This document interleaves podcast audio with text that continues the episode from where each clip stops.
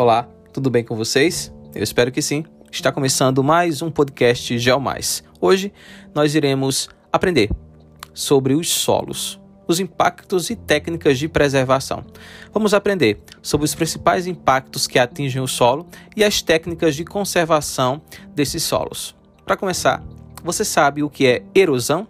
Bem, erosão é um dos mais conhecidos tipos de degradação dos solos. Trata-se de um processo natural que pode ser intensificado pelas ações humanas e que consiste no desgaste dos solos e das rochas com posterior transporte e deposição do material sedimentar que é produzido.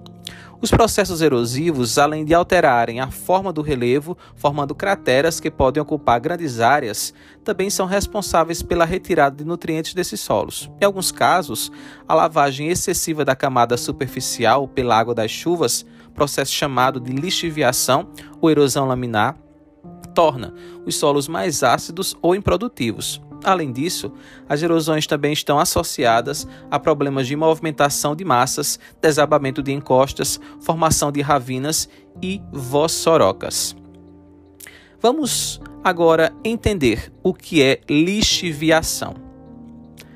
Bem, a lixiviação ocorre a partir da lavagem da camada superficial do solo pelo escoamento das águas superficiais.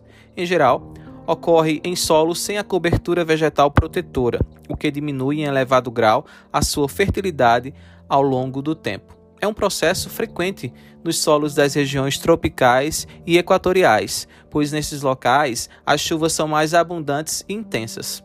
As enxurradas provocadas pelas precipitações carregam os materiais superficiais do solo para as áreas mais baixas. Justamente por isso, esse processo é mais significativo nas regiões de maior declividade. Desse modo, a água lava os solos, carregando para o lençol freático e para os cursos d'água os nutrientes disponíveis nele, favorecendo seu empobrecimento. Salinização Bem, a salinização consiste no processo de aumento dos sais minerais existentes, a ponto de afetar a produtividade dos solos de uma determinada região. Esses sais minerais apresentam-se na forma de íons, tais como Na ou Cl-, sendo mais comuns em áreas de clima árido e semiárido onde as taxas justamente de evaporação são muito acentuadas. Resumidamente, a ocorrência da salinização está relacionada com a prática da irrigação que se utiliza de água com elevado teor de sais. Lembrando que os sais minerais estão sempre presentes na água, a exemplo do potássio e muitos outros. Assim, com a evaporação da água, os sais acumulam-se no solo e aumentam a sua salinidade. Outras causas possíveis para a salinização são a elevação acentuada do nível freático e a evaporação de águas salgadas ou salobras acumuladas de mares, lagos e oceanos. Laterização. O que seria laterização?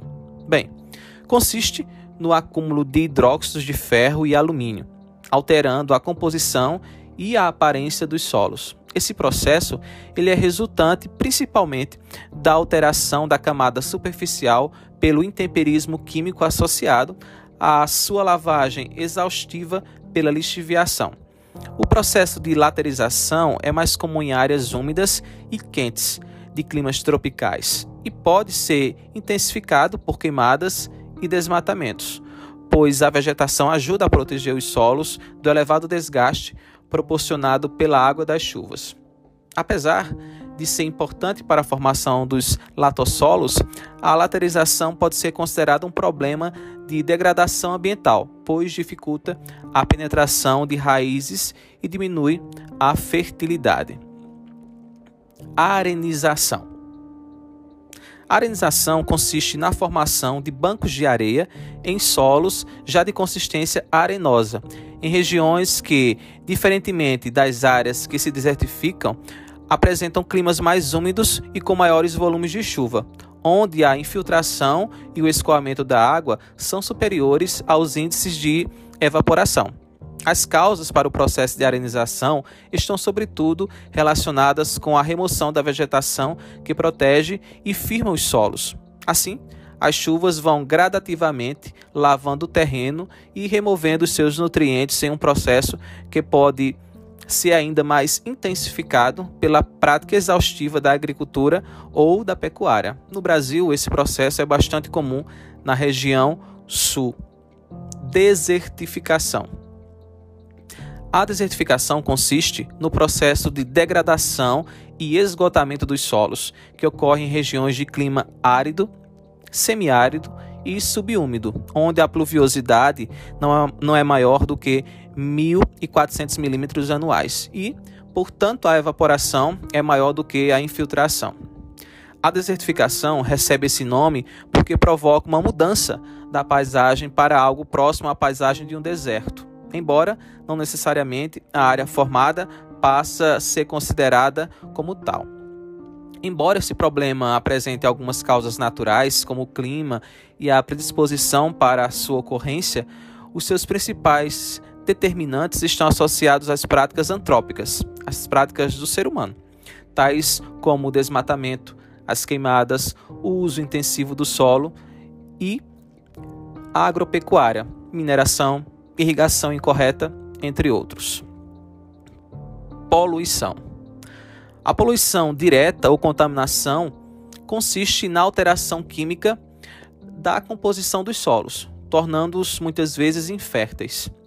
Trata-se de um problema eminentemente antrópico e causado pelo excesso ou uso excessivo de agrotóxicos, defensivos e fertilizantes na agricultura, e também pela infiltração de materiais orgânicos poluentes em áreas de lixões, aterros sanitários e até em cemitérios, onde há uma elevada taxa de formação de chorume.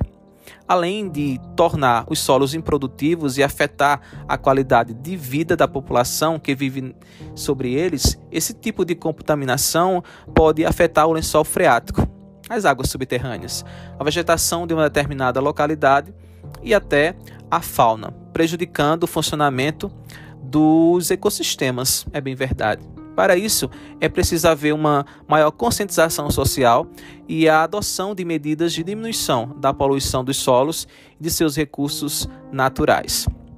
Agora vamos falar de algumas técnicas utilizadas para a preservação dos solos. Para começar, vamos entender o que seria uma dessas técnicas: terraceamento. Bem, o terraceamento consiste na implementação de terraços para o cultivo em áreas de vertentes. Esses terraços nada mais são do que cortes nas superfícies inclinadas, conferindo uma formação semelhante aos degraus de uma escada. Essa composição faz com que a água perca a força de deslocamento em períodos chuvosos, no sentido de garantir a infiltração, dispensando a irrigação e no sentido de diminuir o impacto erosivo das águas pluviais, a erosão laminar. Curvas de nível. Curvas de níveis ou curvas de nível consistem no cultivo né, das espécies, perfilando-as conforme as variações altimétricas do terreno, o que assim, como no caso do terraceamento, diminui o impacto da erosão pela ação do escoamento da água das chuvas. Rotação de culturas, outra técnica bem importante. Volta-se especificamente à conservação dos nutrientes do solo e nada mais é do que a alternância entre os tipos de elementos agrícolas a serem cultivados. Por exemplo, primeiramente cultiva-se milho e após a colheita opta-se, né, se opta ou opta-se pelo sorgo e assim sucessivamente. Dessa forma, cada espécie cultivada consegue repor os nutrientes do solo retirados pela espécie anterior. Afolhamento método agrícola que consiste na divisão da área de plantio em três partes, duas delas com culturas diferentes de cultivo e uma outra em descanso. Assim, após cada colheita, a utilização de cada uma das partes alterna-se, de modo que a cada vez uma permanecerá em descanso, o suficiente para permitir assim a reposição natural dos nutrientes do solo, sem a necessidade de parar a proteção. Plantio direto.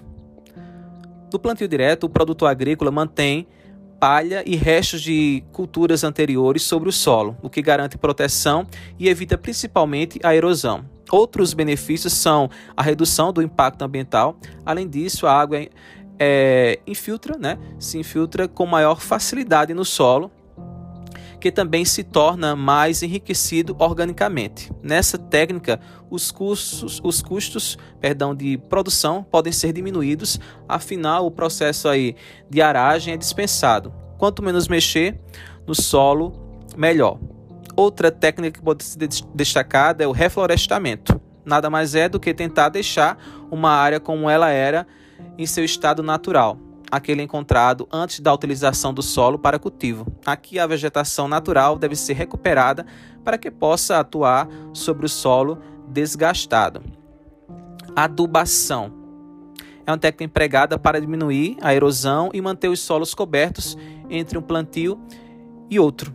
A ideia é plantar uma cultura que aumente a fertilidade do solo, mas não necessariamente esta precise trazer lucro para o agricultor. Né? Como resultado da aplicação desse processo, o próximo plantio terá maior produtividade. Essa técnica é conhecida como adubação verde. Outra forma de adubação é incorporar também produtos químicos que contenham substâncias perdidas pelo solo, e aí seja devido a erros de manejo é, ou a erosão. Pode ser utilizados adubos orgânicos também nesse processo, como esterco, por exemplo, ou minerais como os industrializados. Então, por hoje é só. Esse foi um resumão de conteúdos importantes, né? Estamos estudando, estudamos, fizemos esse resumo dos solos, utilizando aí né, técnicas de preservação e também falando um pouco a respeito dos impactos é, nos solos. Então é isso, agradeço a presença de vocês aqui e até o nosso próximo encontro. Eu espero você. Até lá!